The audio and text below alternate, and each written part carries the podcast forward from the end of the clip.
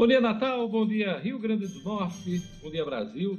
São 7 horas e 6 minutos. Jornal 96 está começando hoje, 26 de março de 2021. A todos um bom dia. A gente inicia o programa hoje informando que o orçamento da União 2021 ele foi aprovado ontem, finalmente, pelo Congresso Nacional. Um atraso aí de quatro meses. O Senado referendou, a votação ocorrida na Câmara pouco antes, né, na sessão do Congresso Nacional, na noite de ontem, e aprovou o projeto de lei do orçamento para 2021. A lei orçamentária indica a estimativa da receita e a fixação de quanto pode ser gasto, apresentando as políticas econômicas, financeiras e o programa de trabalho do governo federal. No Senado, o, projeto de lei do orçamento teve 60 votos a favor, 12 votos contra e uma abstenção. Agora o texto segue para a sanção presidencial. E eu já chamo o jornalista Luciano Kleiber para fazer suas primeiras observações sobre a aprovação tão importante para o funcionamento da vida como um todo, em todas as áreas, principalmente a econômica. Bom dia, Luciano Kleiber. Bom dia, Diógenes. Bom dia aos amigos ouvintes do Jornal 96. Pois é, Diógenes, entre tantas coisas, essa aprovação de ontem, ela abre caminho para o anúncio de medidas de apoio à economia que o governo vinha segurando e que devem ser desovadas entre hoje e segunda-feira. É, preocupa, basicamente, é, esse, esse rombo com o qual o orçamento já nasce, né?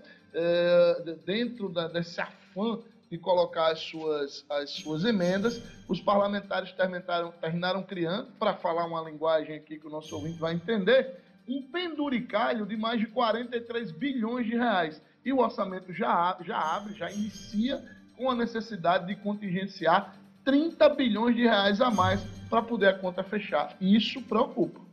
Pois é, o teto de gastos é de 1,4 trilhão, Luciano Kleiber. Também temos aqui é, uma previsão de orçamento de 10 bilhões do Ministério do Desenvolvimento Regional, que tem como é, ministro o Rogério Marinho, mudança essa que os parlamentares fizeram é, ao longo desses últimos meses, né? E temos também incluídos no teto de gastos benefícios da Previdência Social, seguro-desemprego e abono, texto aprovado também considera um salário mínimo que era de, de 1.067 e passou a ser de 1.100 reais. Então são números que uh, uh, todos os setores da sociedade brasileira vão se debruçar para entender o que é que está previsto na lei orçamentária. Uh, muita gente acha o assunto muito técnico, mas não é tão técnico assim. É o dinheiro que você tem no bolso para gastar o ano inteiro, Luciano Kleber o dinheiro tem para gastar o ano inteiro, quanto se pretende gastar com cada pasta e com cada subdivisão daquela pasta, né, Diógenes? É em cima dessa lei orçamentária que o, o governo precisa trabalhar. Fora dela, ele não tem margem de manobra. Pois é, e Luciano Kleber vai falar hoje sobre a antecipação do 13º de aposentados e uma nova rodada de saques do FGTS que devem compor o pacote do governo para estimular a economia nesse momento de recrudescimento da pandemia, Luciano? Pois é, Diógenes, o governo está exatamente na expectativa, e todo o mercado na expectativa, do lançamento dessas medidas de suporte ao, à economia. Estas medidas só poderiam efetivamente ser lançadas quando o orçamento fosse aprovado, e a expectativa é que entre hoje e segunda elas sejam oficializadas. Daqui a pouquinho a gente detalha algumas delas. Olha, notícia boa: o Rio Grande do Norte recebe hoje mais 66 mil doses de vacinas contra a Covid-19. Tem lote da Coronavac, tem lote também da Oxford. AstraZeneca. Bom dia, Gerlane Lima. Bom dia, bom dia, Diógenes, ouvintes, aos amigos do Jornal 96. Notícia muito boa, assim, porque aí tem mais expectativa de avançar na faixa etária. Como você disse, Diógenes, serão 48.200 doses da Coronavac e outras 17.900 da Oxford, segundo a Secretaria de Saúde do Estado. E daqui a pouquinho eu trago mais detalhes. Jackson Damasceno, na ronda policial, Polícia Civil prende terceiro suspeito de roubo de vacinas em Ponta Negra. Marcos Alexandre, na política, Congresso prioriza seus interesses em aprovação do Orçamento Geral da União e reduz verbas sociais. Detalhamento aí dessa questão do orçamento daqui a pouquinho também com Marcos Alexandre no Jornal 96. Edmus Nedino traz uma bomba que a Federação Norte Grande de Futebol soltou ontem à tarde e que eu tenho cá minhas dúvidas se vai prevalecer. José Vanildo cancela Campeonato Potiguar de 2021. Edmo Sinedino, bom dia. Bom dia, Diógenes. Bom dia, ouvintes do Jornal 96. Você disse bem, uma bomba, uma bomba que repercutiu muito e negativamente entre todos os desportistas. De forma estranha, é, José Vanildo se reúne com presidentes de clubes e determina o cancelamento do Campeonato Potiguar. Quais as justificativas? 15 dias só de paralisação e os outros campeonatos brasileiros que continuam, os outros campeonatos estaduais que continuam. Muito estranha a atitude do, do presidente da federação, mais estranha ainda o direcionamento dele, que é secretário de habitação da prefeitura, apontar o dedo exclusivamente na direção do governo do estado como responsável pelo cancelamento do estadual.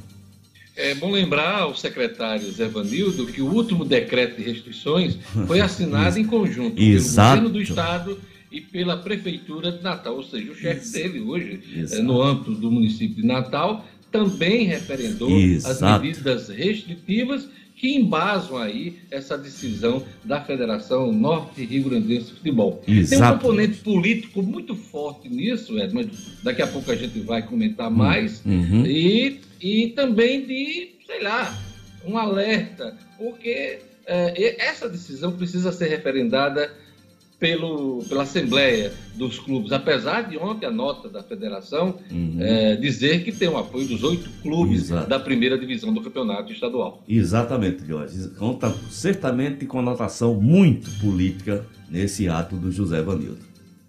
É isso aí. Daqui a pouquinho a gente fala sobre essa decisão do futebol aqui no Rio Grande do Norte. Hoje é 26 de março, dia do cacau, dia do aniversário de Porto Alegre. É Dia Mundial de Conscientização da Epilepsia e Dia do Mercosul. Dia também de São Braulio, Dia de São Braulio. Um alô especial para uh, o jornalista e empresário Rio de Medeiros, que faz aniversário hoje. Um abraço também para o jornalista Malik Najib, que também faz aniversário nesta data, 26 de março. E quem quiser interagir com o Jornal 96 pode entrar em contato com o WhatsApp da 96 FM. Bom dia, Jorge Fernandes. Bom dia, Diógenes. Bom dia a todos do Jornal 96 99210 9696. Esse é o número para você enviar aqui a sua mensagem. Participe com a gente. Deixa eu aqui mandar um abraço também para o meu querido Paulo Peixoto, na audiência do Jornal 96, hoje que também é aniversário aí do grande PP. Lá em São José de Mipibu. Um abraço, PP. É isso aí, Diógenes. Toca a musiquinha para todo mundo que está aniversariando hoje, o Jorge Fernandes. Vamos lá, vamos lá.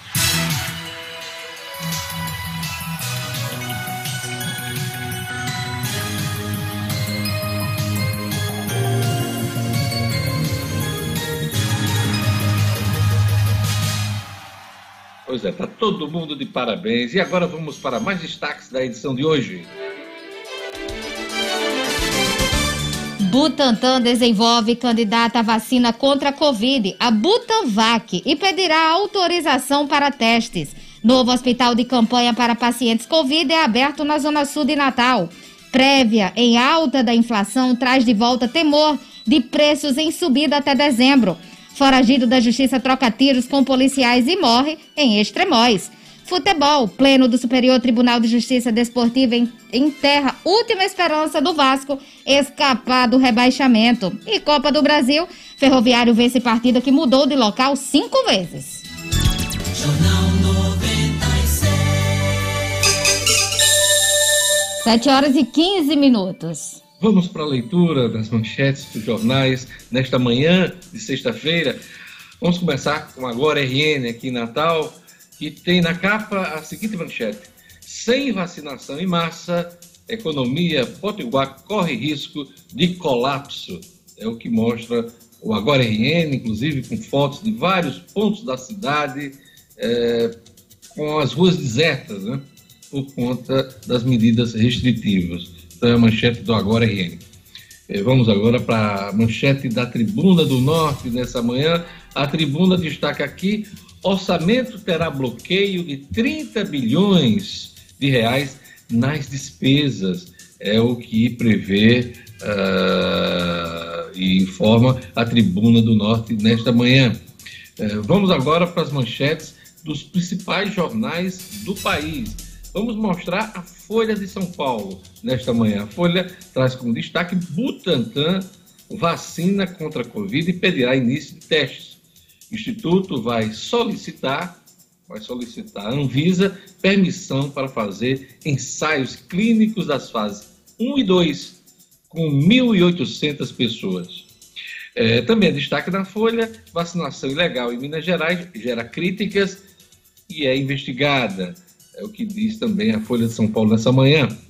Então, ameaçado, outra manchete da Folha, ameaçado de demissão, Ernesto tenta ficar no cargo. O ministro Ernesto Araújo desencadeou ontem uma operação para tentar se manter no Itamaraty, enquanto assessores do presidente Jair Bolsonaro já consideram inevitável a demissão. O grupo quer que sua saída reúna a cúpula no Congresso, militares. Aliás, o grupo que quer né, a saída do Ernesto Araújo é, é a cúpula do Congresso, uh, militares e líderes do agronegócio. Vamos acompanhar essa movimentação. Mais um uh, integrante do governo Bolsonaro que cai em desgraça, que com certeza deve cair nos próximos dias. Quem sabe até hoje ou no final de semana. Vamos aqui para uh, o Estado de São Paulo nessa manhã. Manchete do Estado de São Paulo: o Ministério Público Federal abre investigação sobre a vacinação clandestina em Minas Gerais. Vídeos mostram imunização em garagem, empresários e políticos estariam no grupo. Também destaque do Estado de São Paulo, Bolsonaro admite afastar assessor após gesto ofensivo.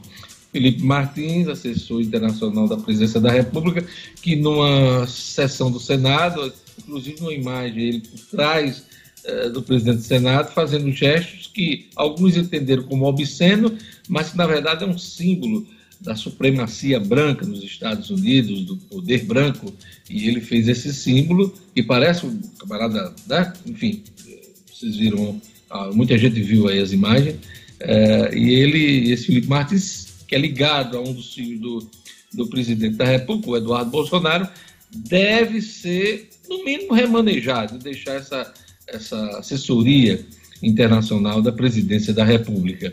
É, também destaque no estado de São Paulo: orçamento maquiado gera bloqueio de 30 bilhões de reais. São os destaques do estado de São Paulo nessa manhã. Agora vamos ver as manchetes do Globo. O Globo traz na sua capa. Bolsonaro resiste à pressão do Congresso contra Ernesto. Presidente deve demitir assessor que fez gesto supremacista. É o que diz aqui o Globo. O Congresso aprova orçamento com mais 26 bilhões é, a emendas, a emendas dos parlamentares. Então são os destaques aqui do jornal O Globo nesta manhã. E vamos agora à previsão do tempo, um, informações da Clima Tempo e um oferecimento do Viveiro Marina. Previsão do tempo. Em Natal, a sexta-feira amanheceu com chuva e tem previsão de céu nublado aí durante todo o dia. A velocidade do vento no litoral é de 16 km por hora, mínima de 23 e máxima de 28 graus. Em Tangará, dia de chuva, com algumas aberturas de sol. A umidade máxima do ar é de 90%, mínima de 23 e máxima de 37 graus. Em Nízia, floresta, sol com muitas nuvens durante o dia e períodos de nublado com chuva a qualquer hora. A previsão de qualidade do ar é média mínima de 23 e máxima de 28 graus. E em Pedro Velho, tem previsão de chuva durante o dia e a noite. A velocidade do vento é de 18 km por hora, mínima de 24 e máxima de 30 graus. 7 horas e 20 minutos. Quando o assunto é paisagismo e jardins, ninguém vende mais barato do que o Viveiro Marina. Em 2021, o Viveiro Marina segue com as promoções que vão de 10% a 50% de desconto na loja, na rua São José, em Lagoa Nova, bairro de Natal. Isso mesmo, preço de atacado só faz quem é produtor e o Viveiro Marina vende mais barato porque produz. Aproveite! todas as plantas da produção do viveiro com 50% de desconto à vista Se você preferir, tem outros planos de venda e você pode pagar em até 10 vezes no cartão de crédito. No Viver Marina você encontra grama esmeralda a partir de R$ 7,00 o metro quadrado. Vou repetir, grama esmeralda a partir de R$ 7,00 o metro quadrado. Melhor preço do Rio Grande do Norte, eu garanto. Visite a loja na rua São José e conte com todos os protocolos de biossegurança. Não compre planta sem antes fazer orçamento no Viveiro Marina. Viveiro Marina, a grife do paisagismo. Vamos para a economia. Antecipação do 13º de aposentados e nova rodada de saques do FGTS devem compor o pacote do governo para estimular a economia. Luciano Kleiber.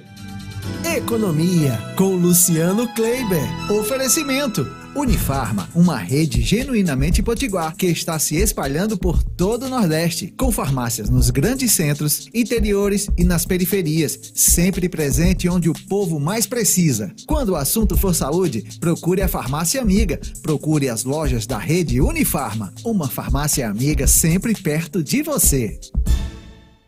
Luciano, são tantos anúncios, são tantas ideias para estimular a economia, que a gente fica sem saber o que realmente vai prevalecer. Porque o governo diz uma coisa num dia, depois volta atrás no outro. Finalmente, isso já é uma decisão? Já está documentado? documentado ainda não, Diógenes. Decisão parece ser, mas por enquanto apenas da equipe econômica. O ministro Paulo Guedes ontem foi ao Congresso, né, lá no Senado especificamente, para exatamente falar com os senadores é, sobre a questão da aprovação do orçamento. Claro, havia interesse total do Ministério da Economia neste ponto. E ele soltou algumas pérolas. Uma delas é que, na visão do ministro Paulo Guedes, em 60 dias, e aí a gente está falando do mês de junho, quem sabe a gente vai dançar é, em volta da fogueira de São João, já comemorando isso. Em 60 dias, o Brasil deverá ter, nas palavras dele, um novo e to um totalmente novo cenário é, de econômico, né? um cenário muito, mas muito positivo na visão dele, e ele embasa isso falando na questão da, retoma do, da, do, da aceleração da vacinação e, com isso, uma retomada firme da economia. Dentro do contexto dos pedidos de aprovação do orçamento, Paulo Guedes sinalizou exatamente com este pacote e ele citou três pontos, Jorge. Ele disse que, após a aprovação do orçamento, e o texto dele é exatamente assim, aprovado o orçamento, se os senhores aprovarem o orçamento hoje, podemos disparar a antecipação deste pacote. E aí, a ideia é que entre hoje e segunda-feira o governo anuncie pelo menos três medidas. A primeira é a mais esperada pelo setor produtivo, é a reedição da MP 936, que a gente já comentou aqui ontem, é aquela que permite redução de, de jornada e de salário, com o governo complementando parte do salário, e que só no ano passado preservou mais de 11 milhões de empregos. Para este ano, a expectativa é de preservar pelo menos uns 2 milhões de empregos, hoje. Ela valeria, pelo que está sendo dito nos bastidores de Brasília, por três meses, a partir de abril. A outra medida é exatamente uma nova rodada de saques emergenciais do FGTS. No ano passado isso também foi feito. Há uma expectativa de que este ano também volte a acontecer. E, por fim, a antecipação do 13º salário dos aposentados do INSS, é, que ao invés de receber lá em dezembro, receberiam agora, a partir de abril, entre abril e maio, e só isso daí representaria a injeção de algo em torno de 50 bilhões de reais na economia nesse primeiro semestre. Claro, tirando um dinheiro que entraria no segundo semestre, mas isso aí fica na conta do otimismo do, do ministro, porque espera que o segundo semestre seja completamente diferente do ponto de vista econômico. Vamos aguardar. Luciano, uma coisa que vai ter também seu, eh, suas consequências, repercussões no meio econômico, é a mudança uh, do ministro das Relações Exteriores, o Ernesto Araújo, que é marcado aí por uma gestão uh, desastrosa equivocada é, da diplomacia brasileira. E, e o agronegócio está muito forte nessa cobrança é, de troca do ministro. Né? Pois é, Deus, o agronegócio é, é, dentro do setor econômico, junto com a indústria, é, é o segmento que mais é, depende, vamos dizer assim, de um Itamaraty forte, né? de, umas, de, de, de, um, de, relações exteriores fortes. E como você disse, infelizmente, o Ernesto, Ernesto Araújo Pelo, pelo contrário, ele só tem feito trapalhadas, né? Começar, a, é, a última foi exatamente é, anteontem, né? Com, ontem, na realidade, com o, aquela, aquele gesto, né? Do, do, do, assessor dele, o gesto supremacista, que está causando toda aquela polêmica. E o Ernesto Araújo realmente não tem mais a menor condição de permanecer no cargo, e o agronegócio quer indicar este nome. Infelizmente, na minha opinião, este nome deve vir do fatídico Centrão de hoje. É isso. Nova prévia em alta da inflação traz de volta temor de preços em subida até dezembro.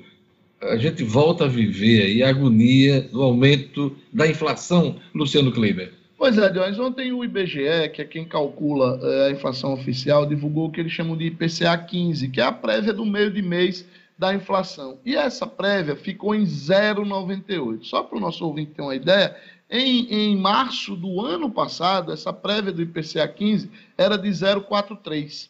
Hoje ela está em 0,98, quer dizer, mais que o dobro. Né? A projeção para 12 meses de hoje, que lá em março do ano passado era de 3,67, hoje ela é para março de 5,52%. 5,52%. O teto da meta de inflação do governo é de 5,25%. E o centro da meta é de 3,75%. Então, estaríamos muito acima é, de, do, do, teto, é, do, da meta, do centro da meta e até do teto.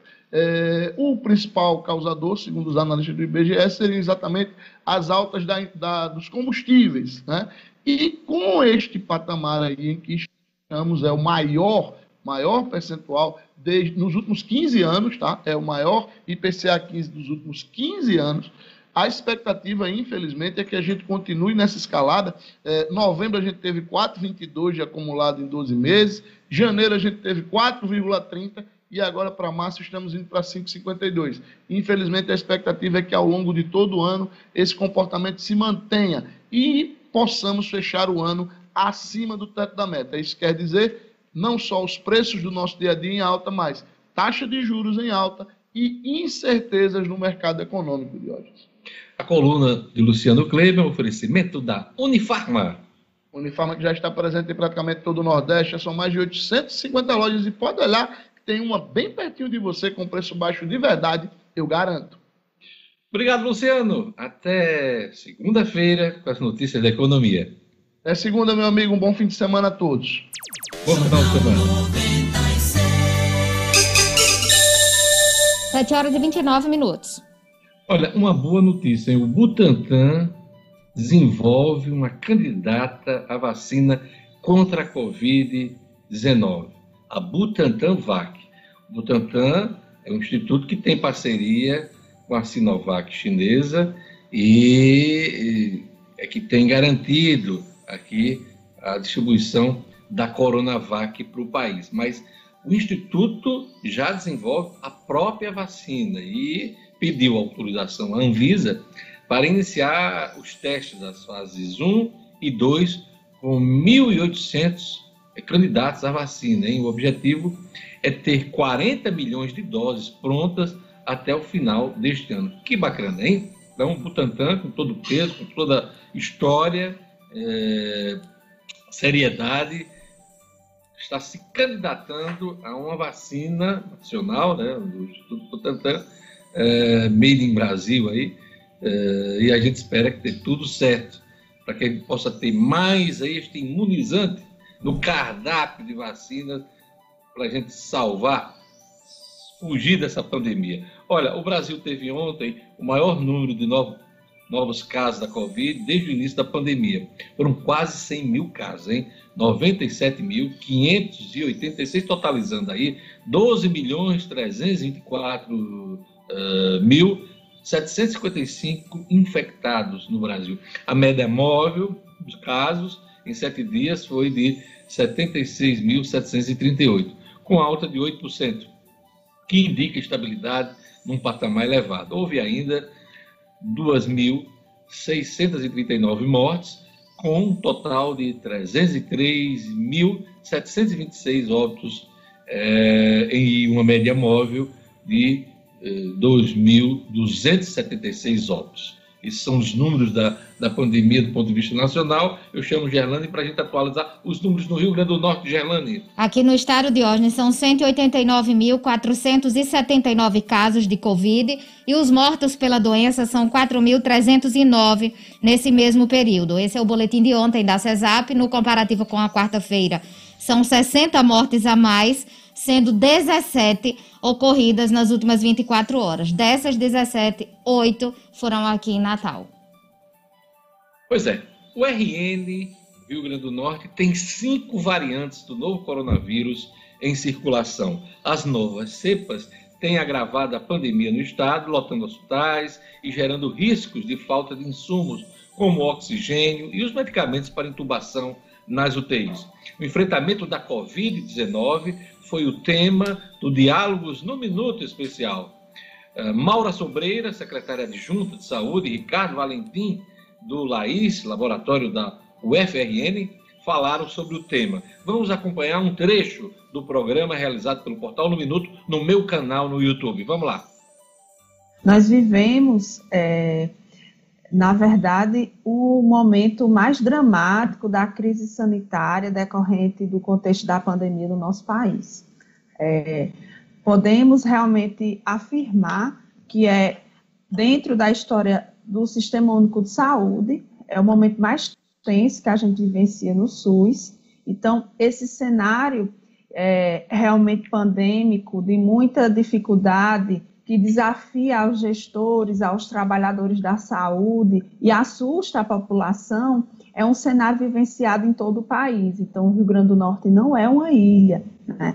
É, no nosso estado, a gente vivencia um momento mais crítico, mesmo diante de toda a atuação e o protagonismo do governo do estado na condução desse enfrentamento à pandemia por Covid. A gente traz a discussão somente para o contexto da saúde, mas, na verdade, a palavra da moda agora que está sendo bastante utilizada é colapso.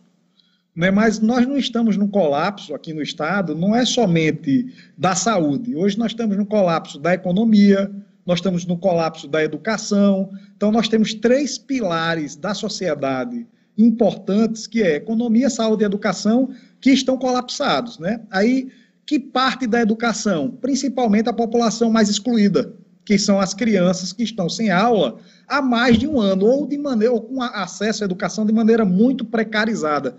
E isso daí, Diógenes, a gente nem ainda está falando, ou quando se fala, muito pouco. Está passando totalmente à margem da discussão. E esse não é um problema do Rio Grande do Norte, é um problema do Brasil todo.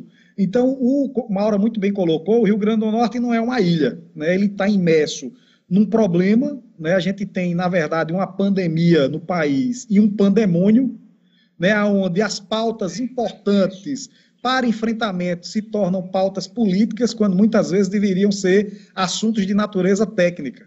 Hoje não se trata apenas de criar e manter leitos de UTI Covid, já faltam medicamentos para intubação de pacientes, existe o risco aí de falta de oxigênio, como a gente acompanhou em Manaus e já está acompanhando em outras unidades da federação. E eu é, passo a pergunta para a secretária Maura, qual é a situação do Rio Grande do Norte neste momento quanto aos insumos hospitalares? Nós estamos numa situação nacional de desabastecimento de kits de intubação, que são os anestésicos e sedativos para manter os pacientes intubados. Então, nós estamos acompanhando essa pauta a nível nacional. O Ministério da Saúde fez requisição nos principais produtores e aí é, é claro e evidente que o Brasil não tem hoje instituído de forma é, sustentável a produção em escala necessária para garantir o fornecimento desses medicamentos aos estados que estão, assim como o Rio Grande do Norte, em colapso do sistema. Como Isso, estão os nossos estoques? Só para a gente pontuar essa questão. O estoque é do Rio Grande do Norte. Tá, o estoque do Rio Grande do Norte, nós fizemos um planejamento, nós temos compras efetivadas, nós temos um estoque em torno de 45 dias para né, é, esse tipo de uh, suporte, que é de anestésico e sedativo, mas preocupa porque nós ainda temos mais leitos a expandir. Com a expansão de leitos, nós temos um consumo maior desses uh, insumos e, consequentemente, diminui a disponibilidade. Então, o governo federal fez requisições. Importante destacar que o fornecimento sempre foi feito pelo Estado e municípios que faziam suas compras. O governo federal não vinha distribuindo em nenhum momento. Agora, diante da dificuldade da aquisição por parte dos estados e municípios, o governo federal fez uma requisição e uh, os estados deverão receber esse suporte.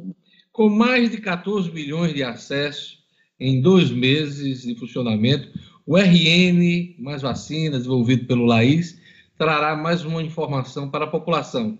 A partir de agora, será divulgado diariamente o ranking dos 10 municípios com maior transparência no processo de imunização da população.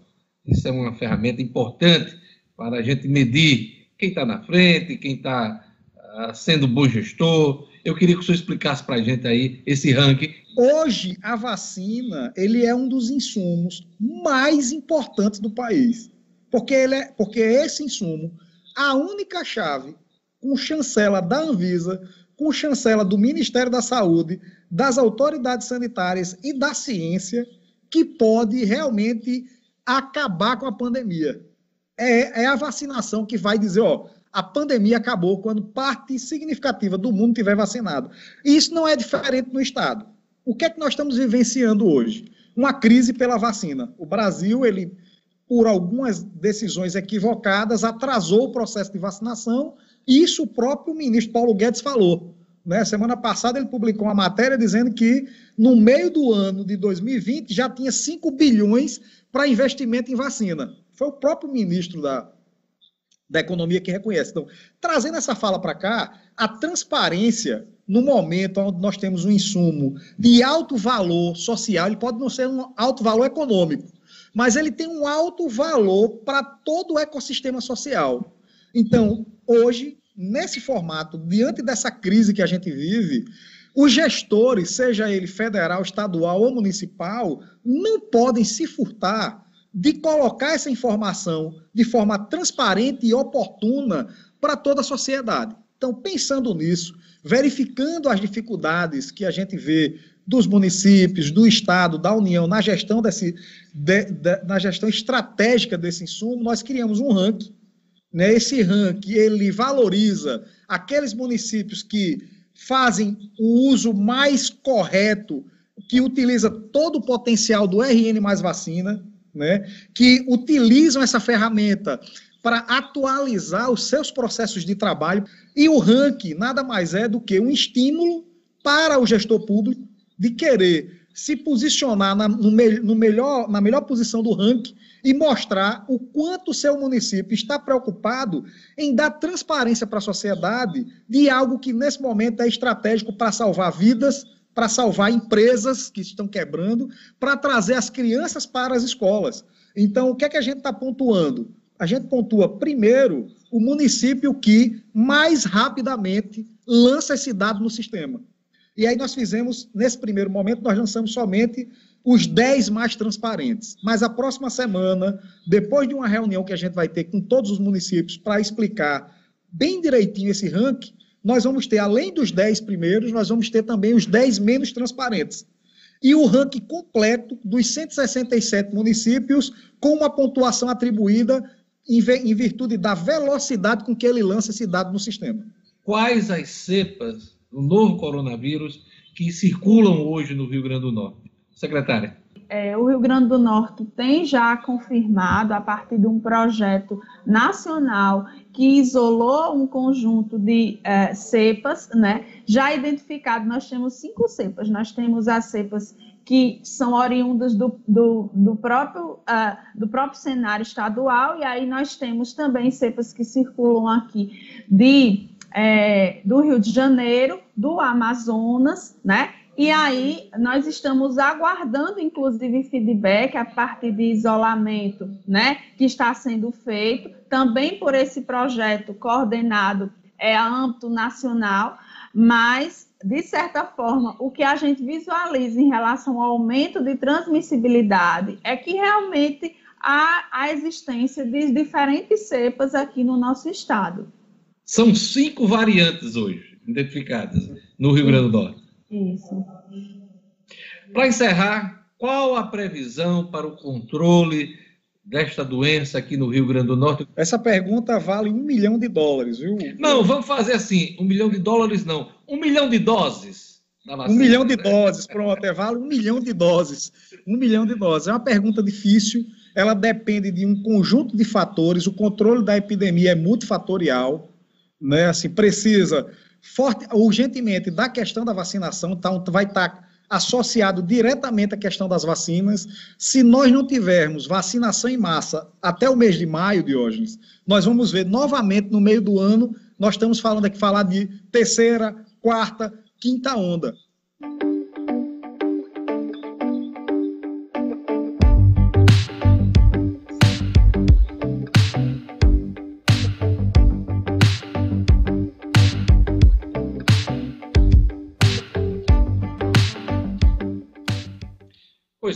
Você pode acompanhar mais de uma hora de debate no meu canal no YouTube. Agradeço demais as participações ontem, Maura Sobreira, secretária adjunta de saúde, e também de Ricardo Valentim, eh, neste debate tão importante sobre a Covid-19 aqui no Rio Grande do Norte.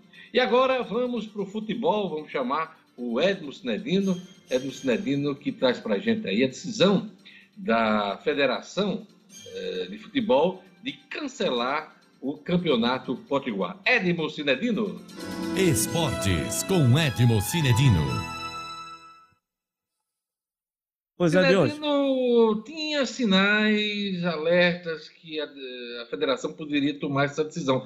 De qualquer forma, surpreendeu todo mundo ontem. Confesso, Diógenes, que eu não esperava. Eu não esperava uma, uma, uma decisão tão estapafúrdia como essa, né? Diante, diante de, um, de um cenário em que vive todo o futebol do Brasil e o decreto do governo do estado, da prefeitura, é, paralisa o nosso futebol por apenas 15 dias. Agora, no dia 2 de abril, já poderíamos ter um resultado de retorno aos treinamentos normais e ao recomeço da competição.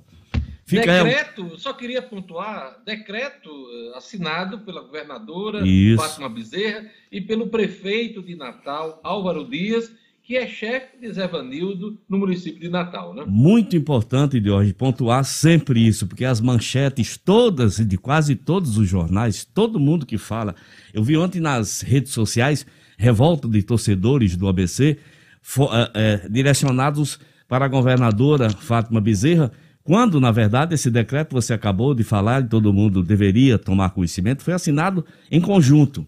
E, o, e, e Zé Vanildo parece que fez de propósito. A impressão que passa é essa. Ele, secretário de Habitação do governo municipal de Álvaro Dias, colocou praticamente toda a culpa, é como se o governo, esse mesmo governo do estado, que é patrocinador desse campeonato, porque o Campeonato Potiguar tem o nome de Campeonato Potiguar Nota Potiguar.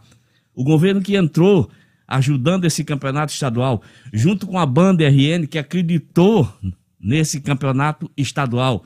Um campeonato que pouca gente acreditaria, porque ao longo dos últimos anos a administração do José Vanildo vem fazendo com que o futebol do Rio Grande do Norte embique. O futebol do Rio Grande do Norte nunca esteve tão mal.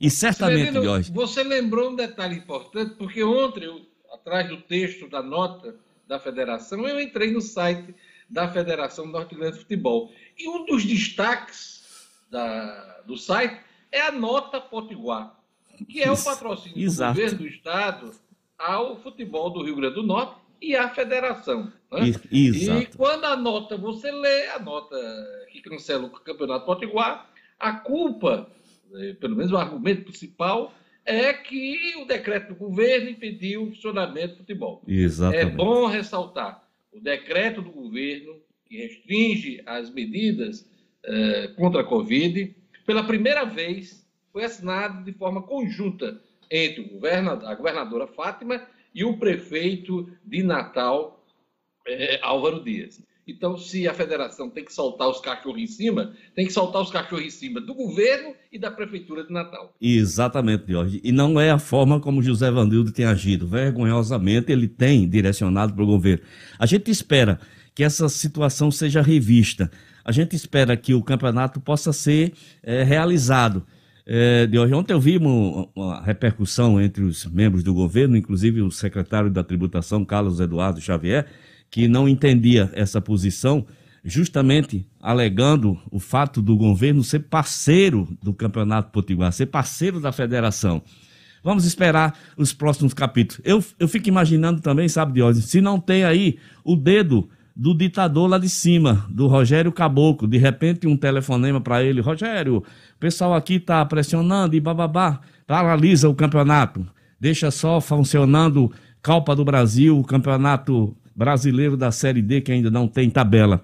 Eu não sei, fico na dúvida. José Vanildo da Silva, que recebe de hoje todos os meses mais de 100 mil reais para promover, para promover competições, para ajudar o campeonato potiguar. E o que é que se vê? Nós vemos agora um campeonato cancelado, sem perspectiva de disputas de, de campeonato sub-17, sub-19, sub-15, enfim, um futebol enterrado, um futebol que nunca esteve nem mesmo nos piores dias de Nilson Gomes da Costa, tão mal como está agora. Com clubes importantes que deixaram de participar, o berço do nosso futebol, o estádio JL, abandonado, entregue ao lixo, um lixão ao céu, a céu aberto e sem nenhuma perspectiva de melhoras para os próximos anos. Um, uma tristeza enorme você vê uma situação em que se encontra hoje o futebol do Rio Grande do Norte, com times como a BC América, que um dia sonharam em participar da elite do futebol brasileiro, hoje na quarta divisão do futebol nacional. Sinedino, é, essa nota de ontem da federação pode ser uma bravata apenas. Sabe por quê? Pelo menos hum. me passou essa impressão. Porque hoje, na Tribuna do Norte, tem o seguinte: cancelamento oficial do campeonato depende de assembleia de clubes. Isso. Volto a dizer. Isso. Apesar de a nota da federação é, dizer que se reuniu com os oito clubes da primeira divisão e chegaram a essa conclusão de suspender, aliás, suspender não, cancelar, cancelar. o Campeonato Potiguar, tem aqui essa brecha aqui para voltar atrás, Isso. que é uma assembleia dos clubes hum.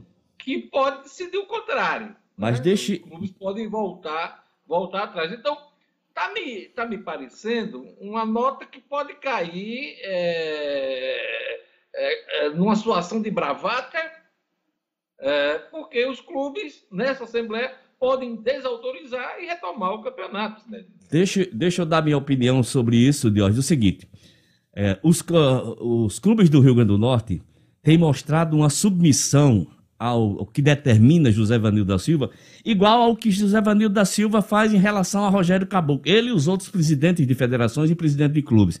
Então, Diógenes, o que José Vanildo determinar, infelizmente, vai ter a anuência de todos, ou de quase todos os presidentes de clubes. Eu digo isso porque é assim quando, quando precisa aprovar as contas. Ele simplesmente manda o povo assinar e o povo assina.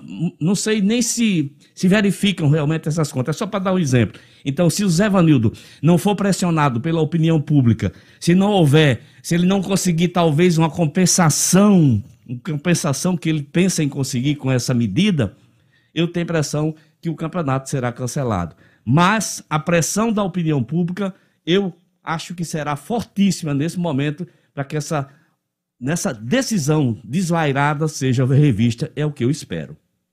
Resta saber o que achou o chefe dele na prefeitura de Natal, né? Porque Exato. ele assina o decreto que deu base a essa decisão do, can do cancelamento potiguar. Hum. Então, eu gostaria de saber a opinião do prefeito de Natal, Álvaro Dias. Seria muito bom. E é, corroborou que se entendeu com a governadora para o estabelecimento do decreto de restrição. Então não adianta, Zé Vanildo, botar só a culpa no governo do Estado, inclusive patrocina a Federação de Futebol com a nota potiguar, e deixar de lado, esquecer que nesse documento também né, tem o aval, pelo menos o aval, do prefeito de Natal, Álvaro Dias. Exatamente, Jorge. Muito importante esse, essa sua colocação. Muito importante.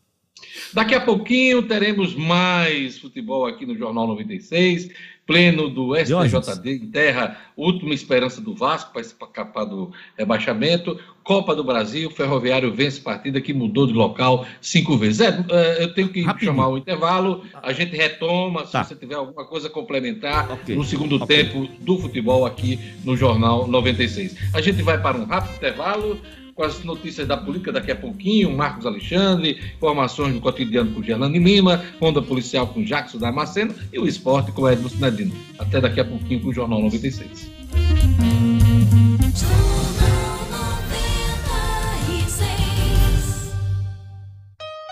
Chegou à Zona Norte a Clínica e Laboratório Mais Doutor, uma grande estrutura para ajudar você e sua família a cuidar da saúde com preços que cabem no bolso. Ultrassonografia, ginecologia, cardiologia, ortopedia, psiquiatria, oftalmologia, raio-x. São mais de 20 especialidades médicas e exames laboratoriais. Clínica e Laboratório Mais Doutor, Avenida João Medeiros Filho, ao lado do Partage Norte Shopping. Central de atendimento 4109 0333. WhatsApp 98189 6767.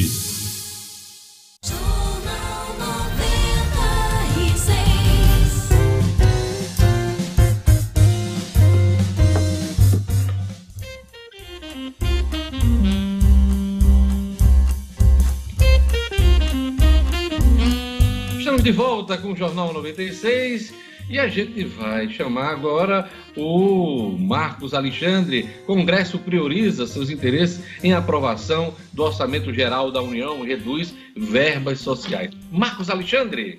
É fato com Marcos Alexandre. Oferecimento: as melhores estratégias para o seu negócio é o que você encontra na Compass Consultoria Empresarial, dispondo de total apoio em planejamento, marketing, recursos humanos, finanças e processos. Acesse compassestratégia.com.br. Faça sua empresa crescer com a Compass. Marcos Alexandre, finalmente, quatro meses de atraso, o Orçamento Geral da União foi aprovado. Agora vai para sanção do presidente da República. Verdade, Jorge. Bom dia a você, bom dia aos amigos e ouvintes do Jornal 96. É, o orçamento de 2021, né, já no limiar aí de abril, está aprovado pelo Congresso Nacional e falta exatamente essa etapa da sanção presidencial. Sanção ou veto, né? Vamos ver o que, que vai sair aí da, da decisão do Palácio do Planalto. E aí, Jorge, chamou a atenção realmente o apetite com que os parlamentares foram para cima do orçamento este ano. Cada esse, esse apetite é crescente, mas este ano é, extrapolou um pouquinho.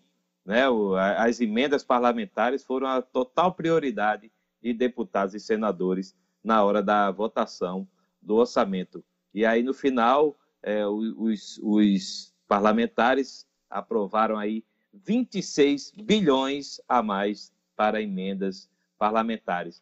Um, quem foi beneficiado nessa, nessa história toda foi o Ministério do Desenvolvimento Regional, foi um dos grandes beneficiados, porque os parlamentares canalizaram para lá, para o MDR, o, Ministério do Desenvolvimento Regional, do, do, ministro Rogério Marinho, boa parte desses recursos. Né? É, é um ministério que é executivo ao, ao extremo, né? porque realiza muitas obras na, nessa parte hídrica, principalmente, como, como a transposição do Rio São Francisco. Então, vai ficar aí com 10, mais de 10 bilhões de orçamento para este ano, quando o orçamento previsto era de 6 bilhões. Então, o Ministério. O Rogério, Rogério Marinho deve estar tá rindo à toa, hein, o Marcos Alexandre, depois dessa votação, né? Exatamente, está tá bem turbinado aí em termos orçamentários. Rogério, que teve um embate com o ministro, embates até hoje, né, com o ministro Paulo Guedes, ministro da Economia, Paulo Guedes, que chegou a chamá-lo de fura-teto, né, porque ele vinha, vinha realmente buscando mais recursos. E Paulo Guedes deve estar bem mansinho com essa votação no, no Congresso Nacional. Marcos, venceu a política. A economia ficou um pouco de lado, né? Nos últimos meses e agora nessa votação, venceu a política. Os políticos estão com o joystick na mão, controlando tudo, né? Inclusive o governo. Está vendo aí a situação do Bolsonaro? tendo que demitir mais um ministro por pressão do Congresso Nacional, dos atores políticos, dos profissionais da política, Marcos Alexandre.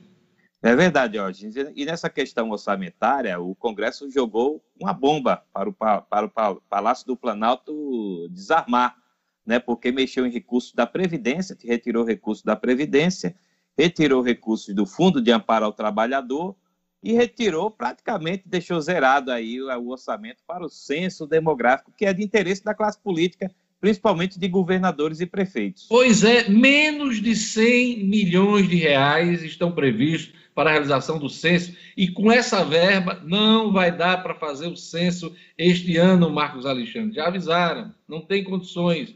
Não vai dar para fazer no ano que vem, ano de eleição presidencial, com o país pegando fogo em torno da política.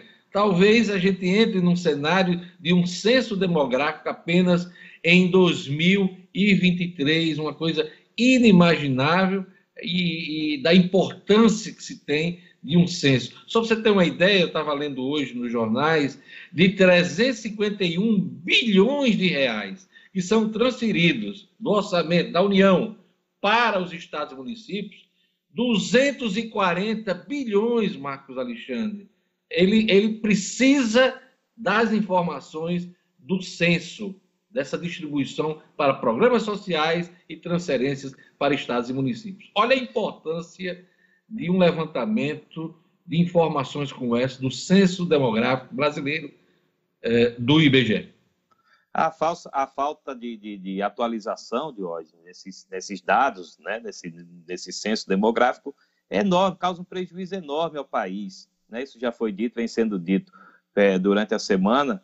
Né? O, o, governo acaba pagando mais por esses dados desatualizados, né, pelo, em termos assim de planejamento de repasse para estados e municípios, do que fazendo o censo. Ou seja, é a famosa economia burra. O censo começou com uma proposta de orçamento de 2 bilhões, 2 bi, passou durante a semana para 240 milhões e ontem, na votação final, terminou com 71 milhões. Ou seja, praticamente foi zerado em termos aí dessa proposta e é mais uma bomba aí para, para o governo desarmar, se é que o governo vai querer desarmar essa. E a gente pensa assim, não, cortou do censo, cortou de outras áreas para jogar mais dinheiro na saúde. O orçamento da saúde, eh, Marcos Alexandre, apesar da pandemia, é praticamente o mesmo que foi aprovado para 2019, 2020. Marcos Alexandre. Exato, teria a, a, proposta inicial era que a saúde ganhasse aí um acréscimo de 28 bilhões de reais, mas aí os deputados e senadores também ignoraram essa necessidade. Por né, coincidência, é quase o valor que foi jogado no desenvolvimento regional, Marcos Alexandre. Se você fizer as contas direitinho, o dinheiro que iria para a saúde foi para o desenvolvimento regional, os militares, né? A defesa foi bem abastecida nesse ano de 2021. É, o, os ministérios mais favorecidos, além do, do Ministério do Desenvolvimento Regional, foi o Ministério da Infraestrutura, do ministro Tarcísio Freitas, e o Ministério da Defesa, né, que, é, que é dos militares, né, das, das três Forças Armadas. Então, esse, esses não têm do que reclamar da aprovação do orçamento, do Orçamento Geral da União para 2021, de hoje. Marcos, nosso tempo já está apertado e eu lhe pergunto sobre a filiação do deputado doutor Bernardo ao MDB. Foi confirmada, né? Exato, Jorge. Apenas para, para ratificar, né, consolidar esse processo, ontem o, o, deputado estadual Bernardo Amorim assinou a ficha de filiação ao MDB. Ele que chega do Avante, Avante que fica agora sem representação na Assembleia Legislativa. O doutor Bernardo vinha tentando é, obter a liberação dele na Justiça Eleitoral, conseguiu essa, essa autorização e agora é do MDB. Marcos, você gosta de um chazinho? Eu gosto, gosto de café, Jorge. mas de uns tempos para cá estão me impressionando aqui para tomar mais chá. Mas, rapaz, o chazinho é bom, rapaz. Eu Olha, gosto. a coluna, diga. Não, eu gosto, só não faz parte, parte do, dos meus hábitos, porque realmente eu dou preferência para o café, mas o chazinho é muito bom. Toma um chazinho, toma um chazinho. Olha, o, a coluna do Marcos Alexandre é um oferecimento da Compass Consultoria Empresarial. É isso, Jorge. Inovação e estratégia de mercado você encontra na Compass Consultoria Empresarial. faça a sua empresa crescer com a Compass. É isso, Jorge. Sem colher de chá, um bom final de semana para você. Até segunda. Até segunda. Jornal 96. 8 horas e um minuto. Gelane, um alô para o nosso ouvinte nesta sexta-feira, a turma do YouTube. Mandar um abraço especial aqui, viu, Diógenes, para uma pessoa que está esperando esse alô, que é o pequeno Cauã. É o Cauã Rocha, ele que tá fazendo oito aninhos hoje, mandou até uma fotinha pra gente, não sei se Clevinho Vamos mostrar, consegue vamos mostrar. Oito anos, ele que é filho da Camila, olha aí o Cauã. Ele que é filho da Camila Araújo, do Cláudio Rocha, o irmão do Theo. Ele adora o Jornal 96, conhece as vinhetinhas desde pequenininho e hoje tá de parabéns. Um beijo, Cauã, de toda a equipe do Jornal 96 pra você. Gerlane, é, o Cauã tá fadado ao sucesso. Sabe por quê? Sabe por quê? Diga aí. Porque ele já, ele já tem nome de ator de televisão. E é de todo estiloso, viu? famoso, é. Cauã Raymond, né? Aquele É. bonitão, né? Pois é, e o nosso Cauã, que também é O bonitão. Cauã né? Então, Rocha, é. Ele tem tudo para fazer sucesso. E E- ouvindo o Jornal 96, ficando bem informado, aí é que ele vai se embora. Sucesso total, Diógenes. Quem mandou uma foto pra gente também aqui, que foi vacinado ontem, foi o professor Aldemar Almeida. Ele Vamos todo o feliz, professor. ó, tomando a primeira dose da vacina. E- Olha aí, parabéns. coisa boa. Um abraço, professor Aldemar, e graças a Deus vacinado. Essa turma que tá acompanhando aqui pelo Tô YouTube. mostrar minha foto também. Professor Aldemar, você tá de parabéns aí. Tá Saúde, sim. paz, vida longa pro senhor e para todos. Um- Gelane, vamos lá chamar agora. Bora. ah, vamos chamar agora os alôs do WhatsApp. Vamos lá. Vamos lá, Nosso vamos lá. querido Jorge Fernando, vamos lá. É isso aí, Diógenes. Curtindo aqui o Jornal 96, a nossa querida Sara tá lá em Ponta Negra. Um abraço para você, querida Sara. O Marcelo tá em Maracajaú. Meu querido Jurandir também curtindo aqui o Jornal 96 e lá direto do Chile, a Genilma. Obrigado pela audiência. Ah, que inveja do Chile. O Chile já está com mais de 40% da população vacinada contra a Covid-19. Mas a gente vai chegar lá. Se Deus quiser, nós vamos chegar lá. Olha, você ainda é daqueles empresários que prioriza sua relação financeira com os bancos tradicionais, priorize quem te valoriza. E vamos juntos construir em nosso Estado uma cultura cooperativista na qual o resultado da economia fica aqui em nossa comunidade. Quando for pensar no seu parceiro financeiro, nas suas atividades bancárias, pense Cicobi e faça parte do sistema cooperativo financeiro que mais cresce na Grande Natal. Procure um dos gerentes do Cicobi, anote o número 4009 3232 4009 3232 Cicobi, faça parte. Vamos para a ronda policial. A Polícia Civil prende terceiro suspeito de roubo de vacinas em Ponta Negra. E outro assunto do Jacos Damasceno hoje é que o foragido da Justiça trocou tiros com policiais e morreu em Extremóis. Vamos lá, Jackson Damasceno. Polícia, com Jackson Damasceno, o da massa. Oferecimento: Casa da Cerca. Na Casa da Cerca você tem grandes promoções e lançamentos para transformar o seu lar em uma casa inteligente. Interruptor Wi-Fi, tomada Wi-Fi, motor para portão, câmeras, sensor de fumaça, de presença e muito mais. Procure Casa da Cerca nas redes sociais. Anote Casa da Cerca. Casa da Cerca para a sua vida. Olá, público da 96, meu amigo Diógenes. Pois é, ontem eu conversei com exclusividade com o delegado Lenivaldo Pimentel, responsável pela investigação do roubo das ampolas de Coronavac é, aqui em Natal, e ele confirmou que houve a prisão de um terceiro homem diretamente envolvido no crime. Como vocês se lembram, isso aconteceu na última segunda-feira, pela manhã, na vila de Ponta Negra, quando três homens invadiram uma unidade básica de saúde ameaçaram funcionários, um deles com metralhadora, e levaram de lá duas ampolas com 20 doses da vacina. Dois homens foram presos na hora, tiveram suas prisões homologadas em flagrante, pela justiça inclusive, e esse terceiro homem foi preso ontem, é, aí já com as investigações da Polícia Civil. Ele não revelou detalhes da prisão em si, mas confirmou que a prisão aconteceu e agora seguem as diligências, inclusive na companhia ou na, com a cooperação de outros órgãos na tentativa de se descobrir o mentor intelectual desse roubo, ou seja, a quem interessava, quem planejou, quem encomendou o roubo dessas ampulas. A gente fica de antenas ligadas, aguardando mais notícias da Polícia Civil. E uma outra notícia, informação que a gente traz aqui foi uma troca de tiros ocorrida na tarde de ontem na cidade de Extremóis entre um suspeito, eh, um homem procurado pela polícia e policiais militares que faziam patrulhamento na comunidade de Murici, em Extremóis. Durante esse trabalho de patrulhamento, os policiais se depararam com um criminoso conhecido como Chuck, é, suspeito de vários crimes na região. Reconhecendo o suspeito, os policiais tentaram abordá-lo, deram voz de prisão, mas ele reagiu atirando contra os policiais. Os policiais revidaram os tiros, o tal do Chuck chegou a ser atingido com vários disparos, foram, foi levado para a unidade de saúde, mas lá acabou morrendo. Com ele, os policiais encontraram um revólver de calibre 38 e três munições deflagradas. São as notícias desta sexta-feira aqui no Jornal 96. A gente volta na segunda-feira. Todos um ótimo final de semana. Até lá, se Deus quiser.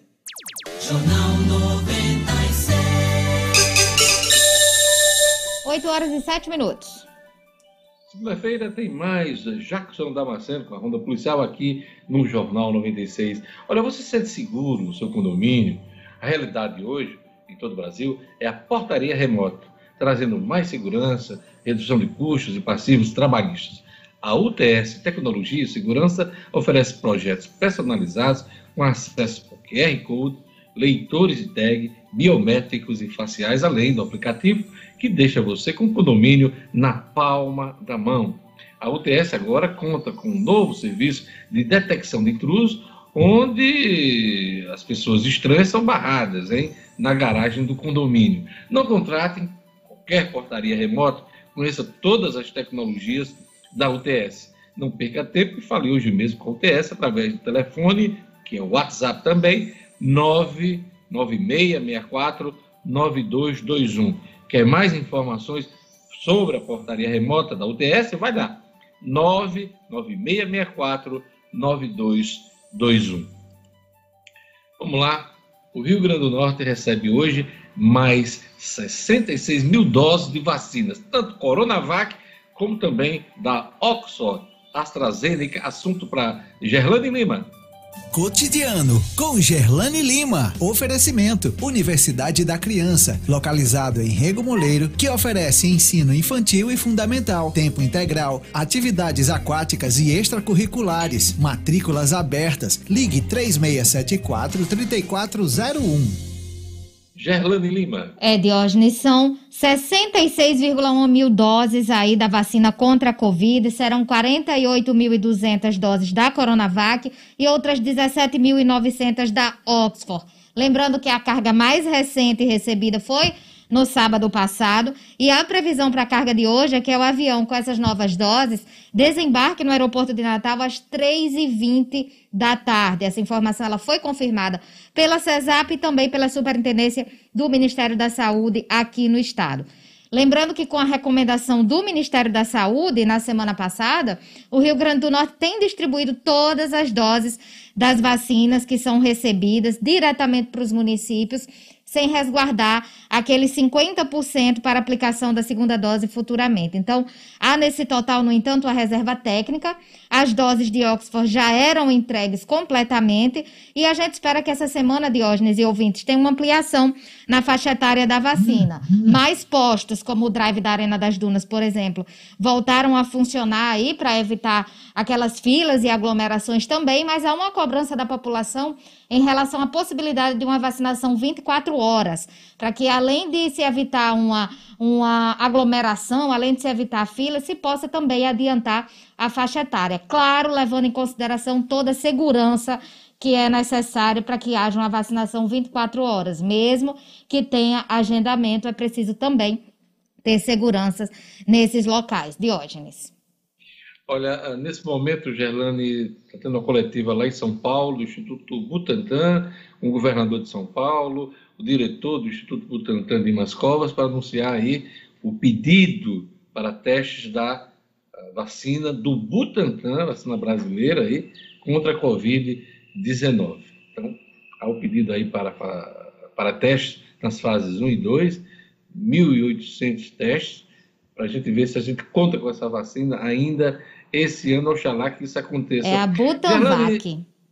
É, novo hospital de campanha para pacientes Covid é aberto na Zona Sul de Natal. Conta para a gente os detalhes. Foi aberto ontem. A gente já tinha falado aqui que essa nova unidade seria inaugurada e a Prefeitura abriu ontem, quinta-feira, o hospital de campanha na Zona Sul, que fica ali às margens da BR-101, próximo ao campus da UFRN. Esse hospital é destinado diretamente e exclusivamente para atender a pacientes com Covid. São 41 leitos, sendo inicialmente 33 leitos de enfermaria clínica, 4 semi-intensivos, 2 de estabilização e 2 de admissão. Mas, segundo a prefeitura, o prédio tem capacidade para abrigar até aí 50 leitos. As UPAs continuam funcionando também.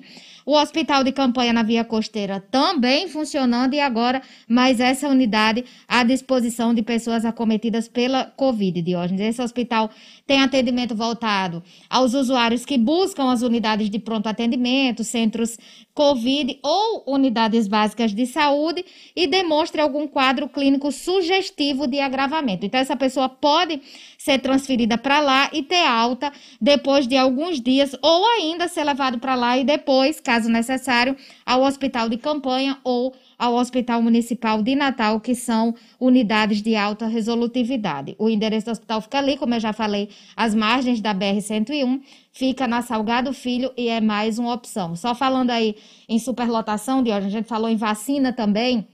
Fica a dica para as pessoas que estão se vacinando, estão enfrentando os drives e filas. Procura uma unidade de saúde, que a gente tem vários relatos de pessoas que enfrentam filas nos drives, como no Nélio Dias, na Arena, no Palácio dos Esportes, e chega na unidade de saúde e está bem mais tranquilo.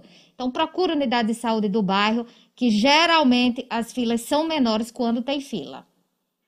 E por último, a Secretaria de Saúde do Rio Grande do Norte autorizou o funcionamento de academias nos condomínios, Gerlane. Nos condomínios. Essa portaria ela já foi publicada. A Secretaria CESAP autorizou o funcionamento de academias que ficam dentro dos condomínios. É uma das que regula o decreto que determinou o isolamento social bem mais rígido, apenas de serviços essenciais, desde o último sábado. E esse documento, de acordo com esse documento, as academias disponibilizadas estão autorizadas a funcionar desde que tem um agendamento prévio e com apenas um grupo familiar por vez. E também tem que ter, levar em consideração a sanitização completa dos equipamentos após cada utilização. Então, em geral, a portaria estabelece protocolos específicos relativos aos condomínios residenciais e também mudança na rotina das pessoas que trabalham nesses condomínios. A responsabilidade de aplicação e fiscalização de todas as medidas cabe aos síndicos. Quando a gente fala de funcionários, em mudança aí de comportamento, leva em consideração, por exemplo, a jornada de trabalho e, quando possível, implantar aí escalas diferenciadas para que tudo funcione, pelo menos relativamente bem, nos condomínios. Diógenes. Obrigado, Gerlane. E agora voltamos ao futebol, porque tem assunto superior Tribunal de Justiça Desportiva. Edmo Sinedino. Pois é, Diógenes, o Pleno do Superior Tribunal de Justiça Desportiva, STJD, enterrou ontem a última, último fio de esperança que o Vasco tinha de não disputar a Série B, de não ser rebaixado. Aquela pendenga ainda, Diógenes, do jogo contra o Internacional, que o Vasco queria o, o VAR, cancelamento. Né? A história do VAR, né? Pois é, o Vasco não se conformava. Bom, não tem mais jeito, o Vasquinho está na segunda divisão pela terceira ou quarta vez e já saiu até a primeira rodada, viu, Diógenes, da, da Série B, que vai começar no dia, nos dias 28 e 29. O Vasco vai jogar contra o Operário. Então, Vasco, Série B do brasileiro, é o seu destino. Diógenes, com relação ainda à Copa do Brasil, ABC e América voltaram aos treinamentos, mas ainda não tem data dos seus próximos compromissos. América contra o Cruzeiro e ABC contra o Botafogo. Ficamos no aguardo para que essa situação seja resolvida para que seja definida as datas e a ABC América saibam é, se vão, onde é que vai ser o jogo e quando será realizado. Diógenes. Copa do Brasil, você falou em Copa do Brasil, o Ferroviário vence. Uhum. A partida que mudou de local cinco vezes, né? Exatamente, Diógenes. Só para pontuar que nós conversamos ontem, falamos ontem aqui sobre esse jogo do Ferroviário de Fortaleza, que mudou cinco vezes. Ontem foi realizado lá em Duque de Caxias, no estádio Los Lários. O Ferroviário venceu o Porto Velho de 1 a 0 e o técnico Francisco Diá aí conseguindo aí mais 700 mil reais. O time que ele comanda com, conseguiu sete, também como vencer a América, passaram para a segunda fase da Copa do Brasil. Isso é bom para o futebol nordestino. Diógenes, encerrando aqui, eu queria fazer dois registros. Primeiro, um grande abraço para o meu colega de TV Assembleia, Malik Najib, que está aniversariando hoje.